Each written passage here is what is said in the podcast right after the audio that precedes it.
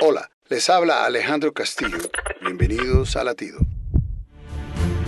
Dice Pablo en Efesios 16:16, 16, sobre todo tomad el escudo de la fe con que podáis apagar los dardos de fuego del maligno. El escudo al que se refiere el apóstol era hecho de dos capas de madera pegadas, y la idea era de tener una de las armas más poderosas en la batalla de esa época, el dardo de fuego.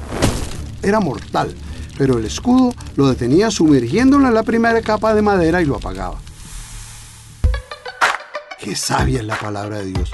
Nuestro enemigo el diablo nos manda dardos mortales de fuego, pero nosotros tenemos un escudo poderoso para defendernos y ese escudo es la fe. La fe vence la tentación. Si caminamos por fe con Cristo, seremos más que vencedores. La fe derrota a nuestro enemigo.